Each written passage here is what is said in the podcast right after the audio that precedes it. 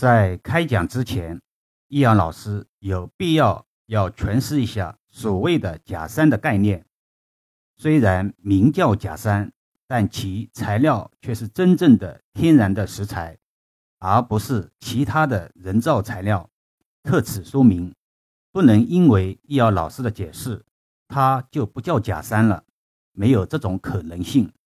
就像酱油不是油，人们还是习惯叫它酱油。言归正传，风水云山管人丁水主财，相信大家都耳熟能详了。山在风水中起到了人丁兴旺、增加人际关系的作用。说的直白一些，就是山可以成为人的靠山，可以增加贵人对你的帮助，增进与贵人的关系，也可以成为文昌中所需要的暗山。假山如果布局得法，还可以压制、克制小人。山在风水中起到了举足轻重的作用。但是任何事物都有两面性，假山如果放置不妥，则不得其利，反遭其害。有一类假山是采用片状石材组装而成的，如鳞片石，感觉像一把刀竖立在那里。这样的山杀气太重，这也是穷山恶水中的穷山。穷山所在有财不聚，刀锋所对之处的人、住宅或者方位所代表的人物，亦有血光、外伤方面的担心忧虑。同时要注意，在人事关系方面被人强硬破坏。还有一种假山是芳华的青石组合。此山唯一的弊病就是无法种植草木，只能作为穷山。所以在搭建假山的时候，要注意结构的可塑性，把美观与风水有效结合，这才是真正的风水。因此，假山的造型也要符合风水学的原则。一般来说，圆形或者椭圆形的假山最为吉利。因为它们代表着圆满与和谐，同时假山的轮廓要清晰，不能有尖锐的棱角，以免破坏家中的风水格局。作为景观来说，也含有一定的欣赏价值，但是放在家中则无任何良性的风水意义，相反会导致情财不聚。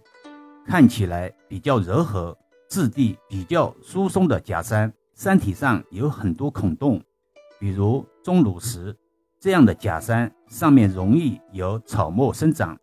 如果长期有水汽包裹，山上还会长出水多青苔，已然一副美景望山的感觉。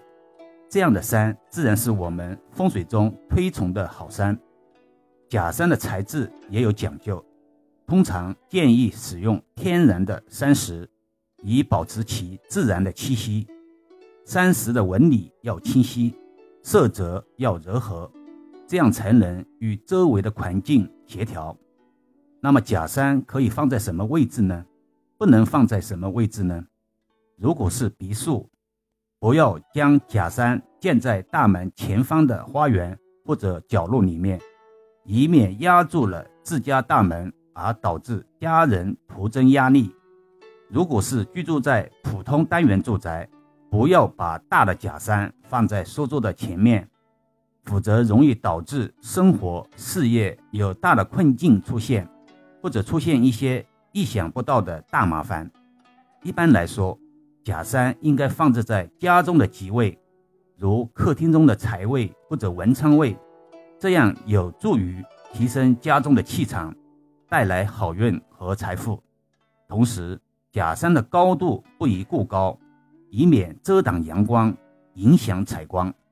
最后，假山的养护也是非常重要的，定期清理苔藓、杂草，保持假山的清洁和美观。同时，还要注意给假山浇浇水，保持其湿润，这样既能延长假山的使用寿命，又能提升家中的风水质量。易阳老师在整个风水心得专辑中一直强调，风水是需要经营的，否则就没有十年河东、十年河西的说法了。总之，家中摆放假山是一种传统的风水布局方式。通过合理的摆放和养护，我们不仅能营造出宜人的居住环境，还能借助风水的力量为家庭带来好运和繁荣。易遥老师，最近又忙啥了？好几天都没有更新了呢。难道您不想念大家了吗？易阳老师近期做一些事情的前期铺垫的工作比较繁琐，而且问题层出不穷，希望搭建的工作能看到成效。